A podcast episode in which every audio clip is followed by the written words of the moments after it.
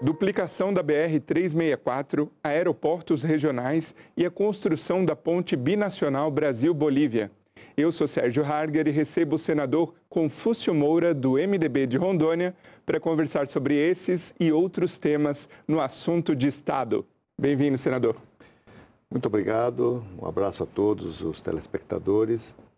Os assuntos são muitos né, para a gente debater hoje. Estou à sua disposição. Obrigado, senador. Obrigado. Para a gente começar, então, gostaria de conversar sobre infraestrutura. O senhor preside a Comissão de Infraestrutura aqui no Senado, né? E eu gostaria de falar sobre a duplicação da BR-364, que é uma espinha dorsal para o estado de Rondônia e por onde se chega aos portos público e privados da capital. Perfeito. Quais os desafios hoje, senador, para implementar melhorias nessa rodovia? Essa rodovia é uma rodovia construída originalmente pelo presidente Juscelino, em 1958, 59. Era uma estrada de chão muito longa, sem fim, não é? E posteriormente dessa data da abertura, ela foi asfaltada em 1981, 82, já no governo Geisel, por aí, o presidente Figueiredo, na transição, ela foi inaugurada. Inaugurada e asfaltada, pavimentada. Não é? Mas ela é uma estrada, naquela época, o movimento era muito pequeno de veículos. Passava pouquinho, mais carros pequenos, um ou outro caminhão de carga, não é?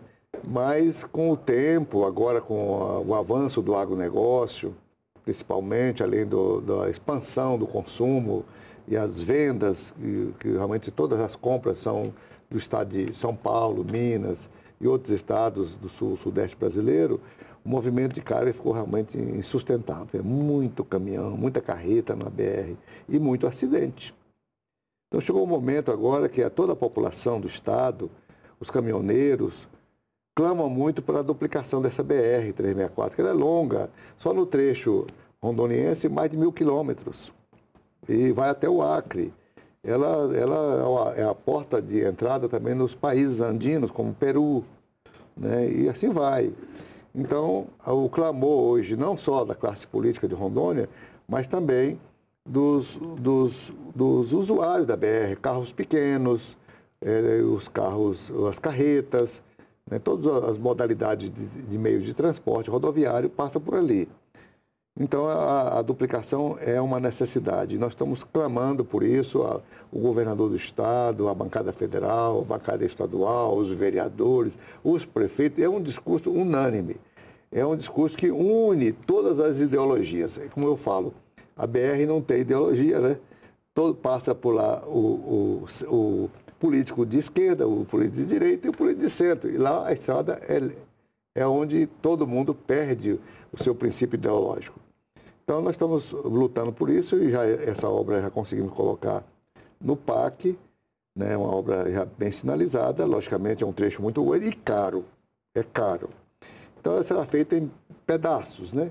Os trechos mais críticos primeiro, e aí, aí assim já, já alegra a população, já pacifica os, os motoristas, já ficam mais satisfeitos, e é assim que nós queremos que aconteça. E do transporte rodoviário, a gente vai falar agora, passar agora para a aviação. O governo federal pretende ampliar a oferta de aeroportos regionais, começando pela região norte, por meio de parcerias público-privadas. Isso vai totalmente ao encontro da retomada da aviação a níveis pré-pandemia. Na sua opinião, quais os ganhos na prática desses aeroportos regionais? Olha, sempre na Amazônia teve esse olhar muito especial para esses voos regionais. No passado, década de 50, ali dos, dos final dos anos 40, era a fábrica que fazia esses voos para a Amazônia, levando remédios, levando apoios para indígenas. E fazia esse trabalho, na época o comandante era o brigadeiro Eduardo Gomes, fazia esse trabalho lindo, maravilhoso, de assistência social, porque esse transporte era mais assistencial, não é? Levar um doente para aqui, um doente para lá. Então, isso é fundamental. E a Amazônia tem grandes espaços vazios. As empresas é, comerciais grandes não têm interesse em, em, em fazer pousos e, e, e, vias nas cidades médias do, da Amazônia.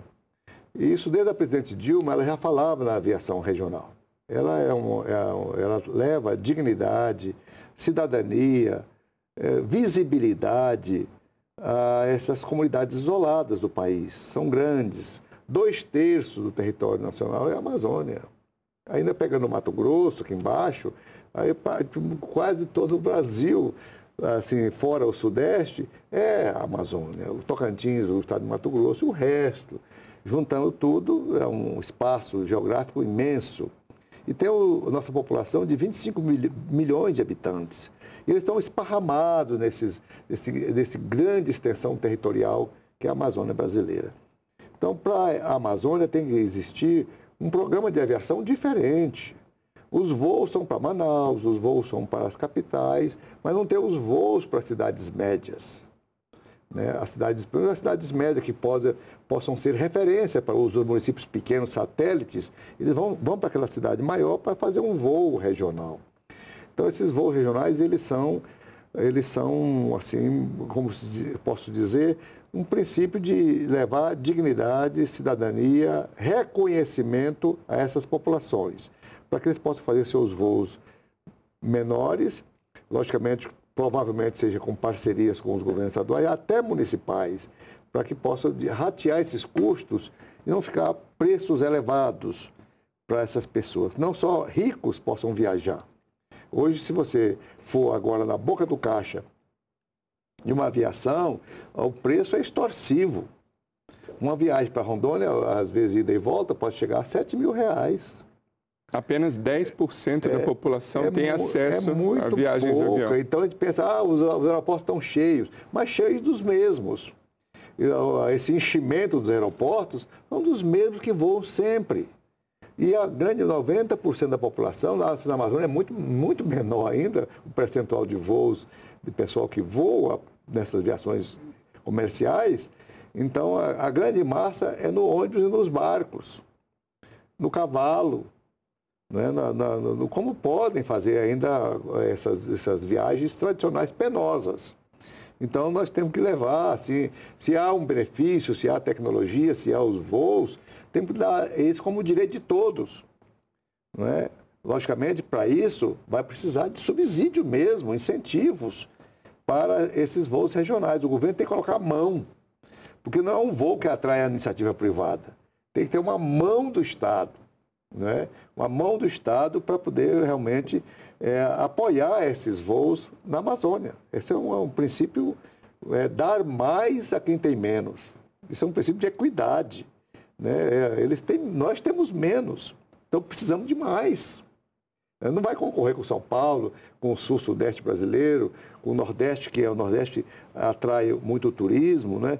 Então eles têm a sua, a sua atratividade natural. E nós não, nós vamos por necessidade, nossos voos são necessários. Né? Quem voa lá é por estar tá precisando voar. Né? É doente, né? pessoas que precisam trabalhar, são funcionários que precisam deslocar. Então é, é uma, é uma necessidade patriótica que nós devemos fazer, é, é, é oferecer à Amazônia brasileira. E, senador, ainda sobre infraestrutura, o senhor vem trabalhando também pela construção da ponte binacional Brasil-Bolívia, que vai desenvolver sobremaneira a região. Ah, esse assunto já vem sendo tratado há 15 anos. Né? E agora, no mês de agosto, o ministro dos Transportes anunciou que o projeto está 100% pronto, concluído, e que as obras devem iniciar no primeiro semestre de 2024. Senador, por que, que demorou tanto e também quais os potenciais ganhos para a região?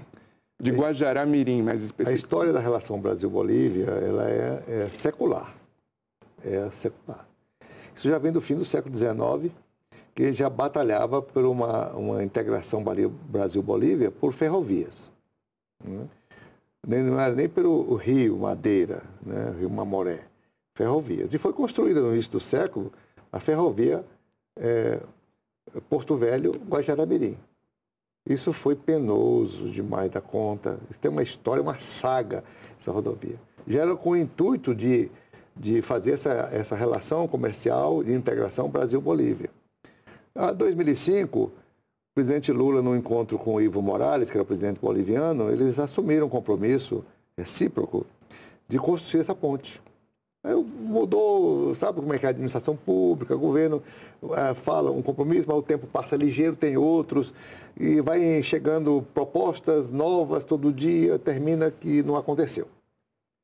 E agora é, renasce, o presidente retorna, nós já tive no mês de abril com a Miriam Belchior na Casa Civil, pedi para que ela colocasse essa ponte no PAC, no Programa de Aceleração do Crescimento. E ela colocou, está no PAC. Então, com isso, tem um, já uma sinalização positiva que a promessa original do presidente Lula será cumprida. Bem, o projeto executivo está pronto e na ordem de 400 milhões de reais essa ponte hoje. E essa é bancada exclusivamente pelo governo brasileiro. Mas, como ela é binacional, tem que ter o aval do governo boliviano. Se o Brasil falar, não, essa ponte, esse projeto não nos atende, não será feita. Então, dia 21 agora, próximo, tem um encontro aqui no Itamaraty de, de, de membros do governo boliviano com, o, com, com membros técnicos do Ministério do Governo Brasileiro, com a intermediação do Itamaraty, Ministério de Relações Exteriores. Aí nessa, nessa mesa será decidido. Está bom o projeto? Aí vai para a licitação e vai para a obra, tão logo conclua a licitação, que será no ano que vem. Se o governo, por exemplo, falar, não, essa ponte não nos interessa, porque ela, no projeto dela precisa de um, ser mais ampliado, precisa ser mais elevado, a gente quer diferente. Aí muda tudo. Aí tem que fazer um novo executivo, vai demorar mais, né? Então, tudo vai depender desse encontro internacional que vai acontecer aqui no Itamaraty do Brasil, em Brasília, no dia 21 desse mês. E, senador, um dado interessante sobre o estado de Rondônia. Rondônia é o estado brasileiro com a menor taxa de desemprego. No entanto, metade desses trabalhadores estão na informalidade. Eu estou falando aqui de 2,4% dos trabalhadores ah, apenas sem, é, desocupados, né? apenas 2,4%. baixo. E, no entanto, mais de 48% desses trabalhadores não têm registro em carteira ou CNPJ. Como explicar esse fenômeno e como lidar com essa informalidade? Uh, a informalidade é um problema mundial. Foi muito bem estudado por um economista peruano chamado Hernando de Soto. Ele escreveu um livro que todo mundo podia ler chamado Economia Subterrânea. E essa economia subterrânea mostra o trabalho dos informais. No mundo todo tem uma informalidade. Mas a Rondônia está com um lado alto, né, com um percentual elevado, que são pessoas que não têm as garantias previdenciárias de aposentadoria de futuro, trabalha por conta própria, que sai cedo, não tem hora, são os informais. Eles disputam palmos de calçadas, para ser como camelôs, como vendedores ambulantes, como manicures, cabeleireiros, é, vendedores ambulantes, feirantes, é, trabalhadores da construção civil que trabalham por conta própria. Então formam um exército de informais. Né? Se eles pelo menos corressem, informassem as MEIs, que são os, como as empresas chamadas de microempreendedores individuais, já teriam uma previdência, mas grande parte não tem nem isso. Eles trabalham pela subsistência, pelo dia, não é? pelo dia a dia. Então, esse é um, um trabalho realmente que é inseguro por causa dessas faltas de garantia para o futuro deles, na, na velhice, não terem o abrigo da Previdência Social, das suas aposentadorias correspondentes. Né? Então, é, é, por um lado é bom, porque nós estamos com o povo ganhando o seu dinheiro e sustentando. Por outro lado, é ruim porque deixa desabrigados da proteção previdenciária esse oceano de, de informais. Mas a informalidade, ela, ela, ela existe, ela é penosa, é um trabalho de rua, não é? Que o cara ele passa a ser um vendedor no grito. Ele sai sem saber se vão ganhar naquele dia, e retornam para casa e tem que ganhar alguma coisa, senão vai fazer falta uh, o dinheirinho para as despesas obrigatórias. Mas é, um, é uma situação muito bem estudada já no mundo Inclusive, também tem estudos daquele, o banqueiro dos pobres, lá de Bangladesh, o Mohamed Yunus, que tem até um, livros escritos sobre essa situação. Eu me dedico muito a essa, esse assunto porque eu sempre procurei criar uh, ambientes de produção de empregos, mesmo informal, mas com, com mais organização, para que eles pudessem realmente é, ser amparados pelo, pelo guarda-chuva previdenciário no futuro. Agora, senador, um evento que ocorreu recentemente, no mês de agosto, foi a Cúpula da Amazônia. E como resultado disso, foi assinada pelos países membros a Declaração de Belém. A gente tem aqui um infográfico para a gente comentar e ver os principais resultados dessa Declaração de Belém. Teve a questão do ponto de não retorno, que é estimado para 2029, que seria o ponto a partir do qual a Amazônia não se autossustentaria. Houve uma preocupação central em torno, em torno disso, mas sem metas ou prazos. Petróleo e mineração foi um dos pontos mais controversos do encontro e houve discordância entre os países e também a sugestão da sociedade civil, que foi é, fruto de uma reunião prévia, não foi incluída nessa declaração. Sobre desmatamento, havia uma expectativa de um compromisso comum de desmatamento zero até 2030. Ficou resolvido que o, o, as metas serão individuais nos países, mas que haverá uma cooperação para que cada um atinja seus resultados.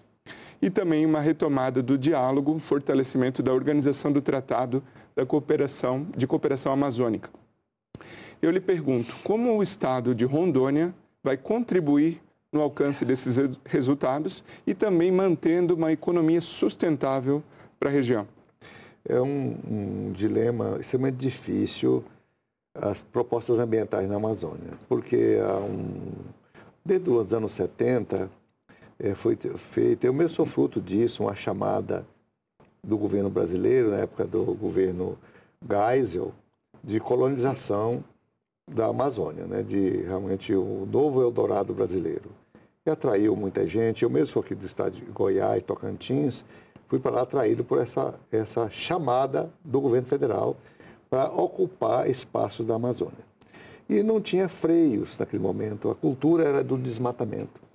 A cultura era de aproveitar ao máximo os recursos naturais o mais rapidamente possível. Era desmatar, por tirar madeira nobre para vender, era criar o boi, era plantar isso, era negociar, era invadir terra, era grilagem.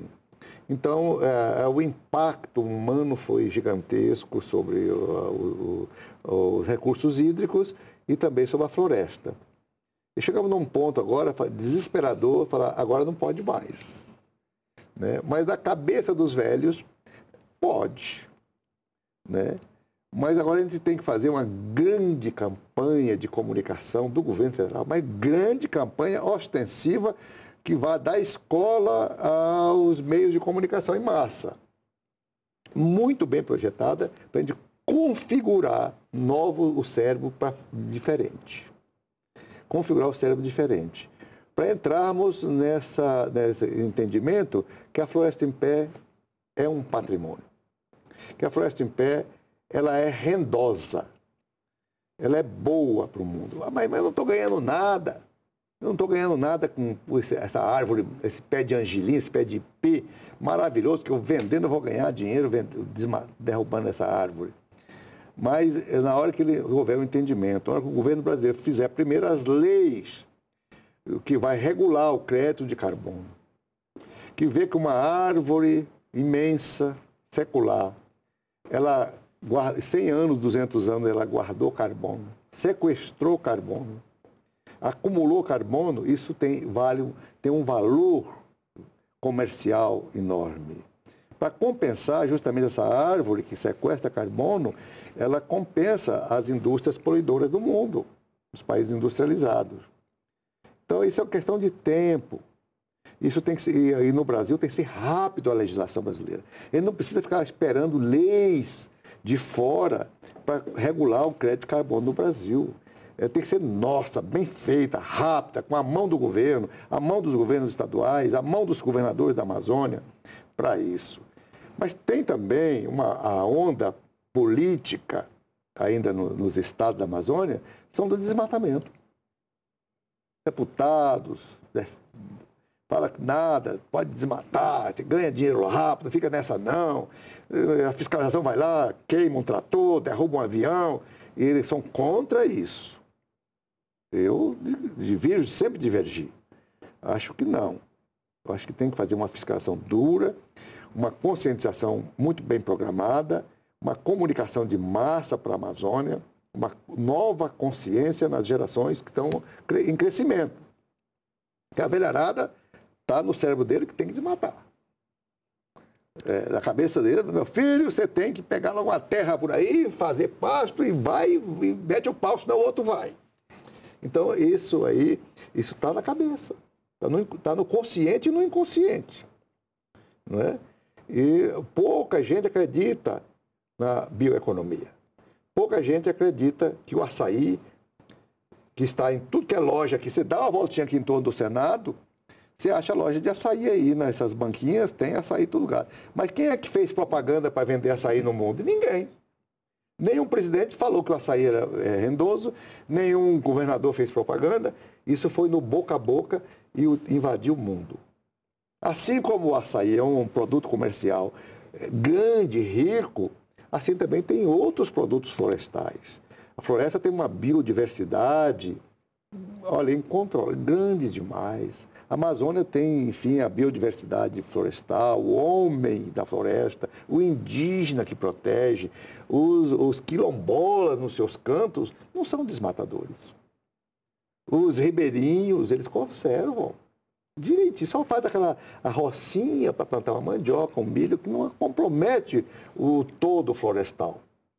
Então, é, a cúpula da Amazônia, ela tem que ser mais enérgica.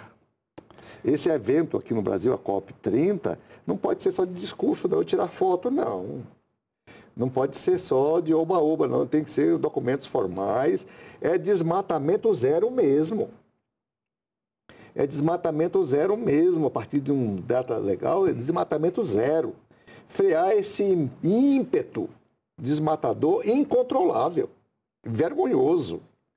E não adianta fazer só. É, tem que ter fiscalização, bela comunicação e também o resultado prático para as pessoas que moram ali. Eu vou guardar essas árvores gigantescas aqui, mas eu, eu quero ganhar dinheiro com elas. Eu quero vender essa árvore em pé aqui para o mundo. Quem vai comprar?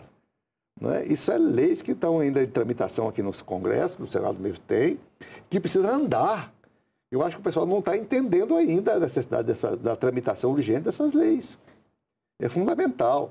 Então, eu acredito que a cúpula da Amazônia não é um, não vai assim por parar só para alguma referência, como fosse uma, um jogo de Copa do Mundo. Um olhar para como foram construídos os estádios brasileiros. Né? Muitos estádios brasileiros estão lá construídos sem ter jogo de futebol. Não é? São um recurso assim. Tem que ser um evento grandioso, marcante e compromissado. Não é? Compromissado com a, com a, vamos fazer a nossa parte. O pessoal fala assim, nos discursos, mas a Europa já desmatou tudo. A Alemanha está querendo dar pitaco aqui, a Noruega, mas já, zero, lá não tem árvore, não tem nada, tem plantios isolados de eucalipto comercial. Nós não queremos saber o que eles fizeram. Queremos saber o que, que nós vamos fazer. Se eles fizeram errado, que fique errado. Mas vamos fazer a parte certa aqui. Tem nada a ver com a Europa. Tem nada a ver com os países asiáticos se eles fizeram as besteiras dele no passado, estão arrependidos, então agora eles têm que compensar, ajudar. Aqui, eu, eu falo assim, mas eles não mandam dinheiro para proteger a floresta. Até esse negócio desse dinheiro, nós vamos fazer a parte nossa. Vamos dar o nosso exemplo a partir de casa. Cada município, vamos fazer o nosso dever de casa bem feito, e na hora certa eles vão precisar né, de, de, realmente de ter essa compensação, senão eles vão ter que fechar as indústrias dele lá, porque o, o, as mudanças climáticas estão evidentes. Todo mundo está vendo, está chovendo demais, vento demais, morte demais e, e, muita encrenca de temperatura elevadíssima, que tem gente morrendo velho lá fora com 50 graus de temperatura. Então, mudança climática é uma realidade. E a floresta é um amortecedor. Vocês querem ter floresta? Está aqui venham investir também no Brasil. Mas enquanto eles não decidem isso aqui, é um jogo comercial. Que por que investir aqui se eu aplicar no mercado eu ganho mais? Por que, que eu vou investir lá naquele tal de Amazônia, no Brasil, se eu aplico aqui no, no banco tal, banco tal aqui da Europa, eu ganho muito mais dinheiro? Então ele fica enrolando, fica com o dinheiro guardado, não aplica. Você é igual uma miragem no deserto. Você vê a água, mas chega lá não tem água. O dinheiro dos europeus, o dinheiro do mundo para a questão ambiental ainda é uma miragem. É, pinga, é pingadinho, para enganar bobo. Vai mandando assim. Então, esse é o jogo. Mas vamos fazer a parte nossa, a parte exemplar, a parte nossa política aqui do Estado, as decisões sérias, fortalecer os órgãos de controle, não é? Botar lá a vigilância firme, no momento a fiscalização, o, o comando e o controle ainda funciona, não é? Que é o medo.